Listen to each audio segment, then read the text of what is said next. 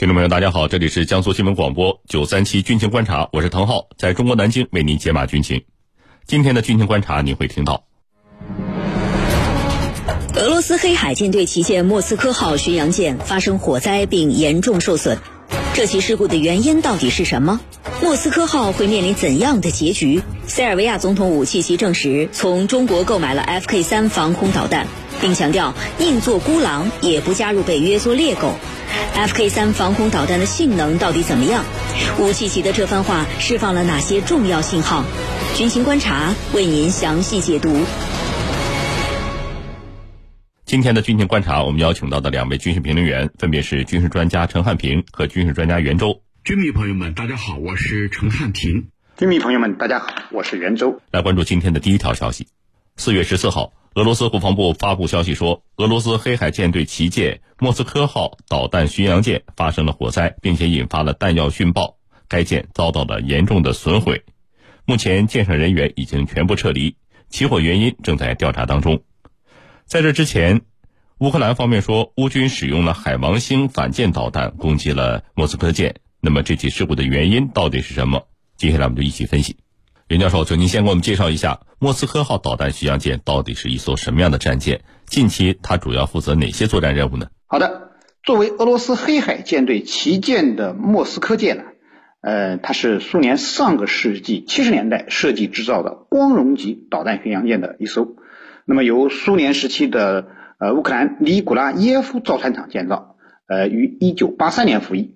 当年呢。呃，苏联建成了被西方极为忌惮的基洛夫级核动力导弹巡洋舰之后呢，呃，深感啊这款2.8万吨级的核动力舰艇成本过高，于是呢，呃，苏联军方就退而求其次，打造了吨位相对较小但综合作战能力接近基洛夫级的新型导弹巡洋舰，而且呢，使用了常规动力，那么使得吨位的缩减和动力系统都回归到了传统。呃，从而研制出来了消费比比较高的这种光荣级巡洋舰。该舰的标志性装备就是在前甲板上搭载的八座双联装反舰导弹发射装置，它可以发射 P 五百超音速反舰导弹，经过现代化改造之后，可以发射呃 P 一千反舰导弹啊，而且这种反舰导弹呢，呃，既可以装常规弹头，也可以装核弹头，有着航母杀手之称。苏联解体之后啊，光荣级巡洋舰共建成了三艘，全部服役于俄罗斯海军。平心而论，作为一个上世纪八十年代服役的军舰，莫斯科号已经显得老迈。不过呢，其综合作战性能对乌克兰海军啊，呃，仍然是有着压倒性的优势的。单就该舰一点三万吨的满载排水量而言，基本上都超过了乌克兰海军全部舰艇的吨位总和。而且莫斯科号的综合火力，呃，更是比以五十吨小炮艇为主的乌克兰海军，呃，高出很多。呃，今年二月以来啊，呃，莫斯科号一直在乌克兰海岸执行任务。那么这一次俄罗斯针对乌克兰的特别军事行动中，呃，莫斯科号执行的任务大体有以下四个方面。第一呢是指挥黑海舰队，作为俄海军黑海舰队的旗舰，莫斯科号当仁不让的承担起了黑海舰队的指挥舰任务。这也是这艘军舰亲临前线的重要原因。可以说啊，对于黑海舰队参与海上作战，呃，所有的舰艇实施前线指挥是它的首要任务。第二呢，是封锁乌克兰的海上通道，呃，主要是阻挡西方从海上对乌克兰进行军事援助。第三个任务呢，是对乌克兰南部最后一个港口城市敖德萨实施威慑，必要时可支援对敖德萨的登陆作战。战争初期呢，莫斯科号就出现在蛇岛附近的海域。为夺岛行动提供了支援。呃，当然，由于莫斯科号啊并没有装备对陆攻击的巡航导弹，因此它在两栖登陆作战中的主要任务也是以制海和防空为主。那么第四呢，是为黑海舰队的两栖战舰及运输舰提供护航服务。呃，主要是提供反舰和防空方面的保障，以保证俄罗斯从海上运输军事物资的安全。主持人，好，谢谢袁教授，张教授。对于莫斯科号导弹巡洋舰这次发生的严重事故啊，各方的说法不一样。那么您认为这起事故的原因到底是什么？有哪几种可能性呢？我们先来说这个万吨巡洋舰到底怎么了？刚才袁老师也做了介绍，这个万吨巡洋舰它叫莫斯科号，属于光荣级巡洋舰，是俄罗斯的海军主力舰艇之一。实际上呢，莫斯科号巡洋舰它就是光荣号，是两千年更改这个舰名的。它的排水量，刚才袁老师也介绍了，是一点二万吨。它的战舰啊，配备比较强的反舰的火力。那么这一次它到底怎么了？啊，这一次呢，我们先来说，在俄乌战争爆发之初，莫斯科号巡洋舰呢是作为黑海舰队的旗舰，他参与了这个俄军的主要的作战行动。那么后来呢，由于乌克兰的海军很快就失去了战斗的能力，因此。莫斯科号巡洋舰啊，它这个开始执行对海上封锁和两栖作战的一个支援任务，也就是说，不再以它为主啊，而是作为一种封锁的工具和对作战的支援的行动。那么这里头还有一个插曲，就是在开战的初期，莫斯科号呢巡洋舰曾经率领俄军的编队。这个夺取了蛇岛，蛇岛上的官兵啊，这个乌克兰官兵就很快投降了，那首岛就被俄军控制了。紧接着呢，这个编队就来到了奥德萨。奥德萨呢是乌克兰的一个主要的黑海的港口，它是具有重要的意义的。占领了敖德萨，就可能使乌克兰失去自己的海岸线，成为一个完完全全的内陆国。但结果呢？这个莫斯科号巡洋舰，它并没有参与真正的行动。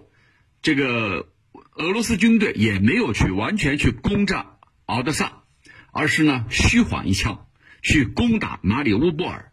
也就是说，这个莫斯科号巡洋舰，它成功的达到了战略欺骗的目的，就是我让你误认为我要攻占奥德萨，其实。我的真正目的是马里乌波尔，那么这一次到底出了什么问题？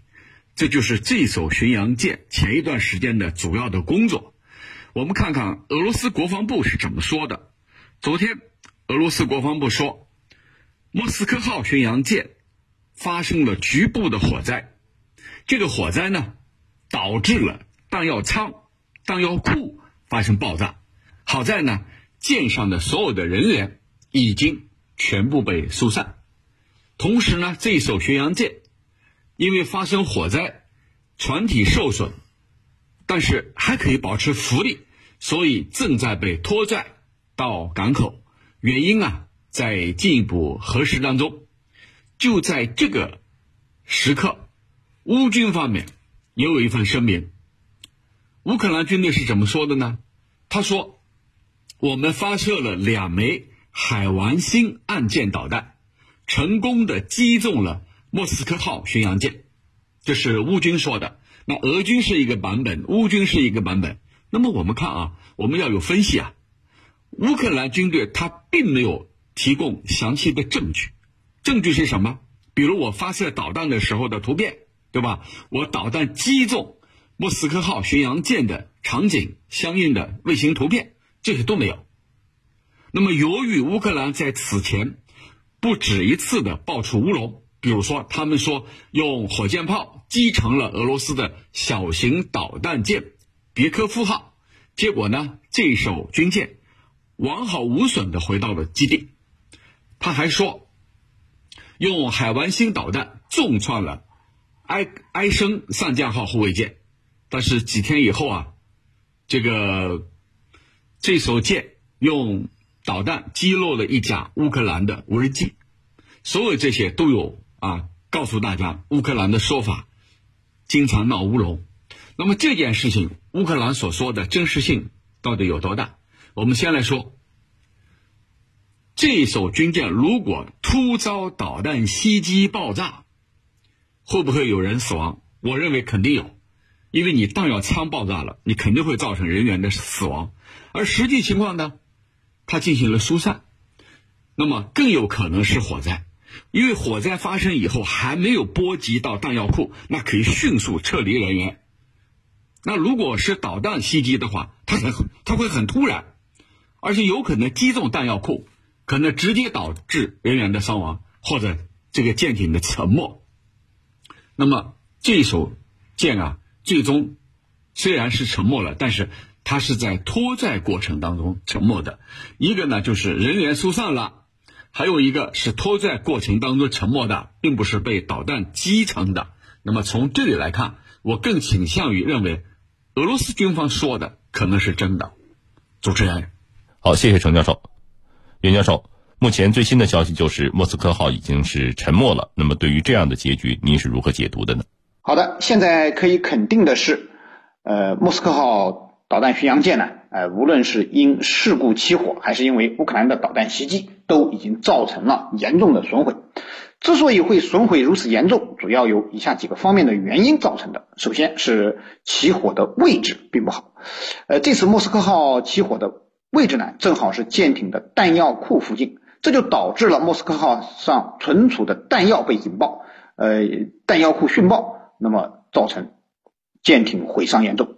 作为一艘上万吨的大型水面舰艇，莫斯科号的弹药库里面存储的弹药不仅数量多。而且呢，多是大型弹药，呃，爆炸起来效果可想而知。其次呢，就是船体和设备老旧，火灾之后啊，呃，火势不易控制。莫斯科号从上个世纪八十年代初服役至今，已经过去了将近四十年，服役三十九年了。舰上的设备老化的情况日益严重。实际上，我们知道啊，舰龄是体现船舶呃船体和设备可靠性的一个重要的客观因素。随着军舰舰龄的增加，船体结构因腐蚀老化。呃，受力变形，设备磨损，功能下降，呃，而且呢，管路呢还容易出现呃腐烂的情况。那么这些因素呢，都给船舶的整体运行带来了一系列的安全隐患。特别是建龄超过二十年以后，许多电路的绝缘老化，那么油气管道的密闭性下降，再加上没有及时的维护保养，那么。造成火灾事故的发生概率就会直线上升，而且呢，发生火灾之后呢，火势会迅速扩大，不易控制。这也是大多数国家海军通常把一艘军舰的服役年限设定为三十年左右的重要原因。超过了三十年服役的军舰，就必须动大手术，要进行大规模的现代化改造，还要加强日常的维护和保养。呃，那么从俄罗斯海军的现状来看，莫斯科号应该是缺乏这方面的工作的。那么第三呢，是船员的损管能力不足。近年来，俄海军训练松懈的一些报道呢，也不时的见诸报端。那么这就导致了呃船员的损管能力的不足，在遭遇到突发事件之后呢，呃训练不足的水手没有第一时间能够压制火情，这很可能是造成火势越来越大无法控制的重要原因。而一般发生这样的火灾之后，如果不能及时的控制火势，那么这样的大型水面舰艇等待它的也只能是报废的命运了。呃，因为受损严重后，如果进行修复，所花费的资金啊，可能比造一艘新舰还要多。你像美军的好人理查德号两栖攻击舰，也就是因为失火，最终不得不做出了报废的处理。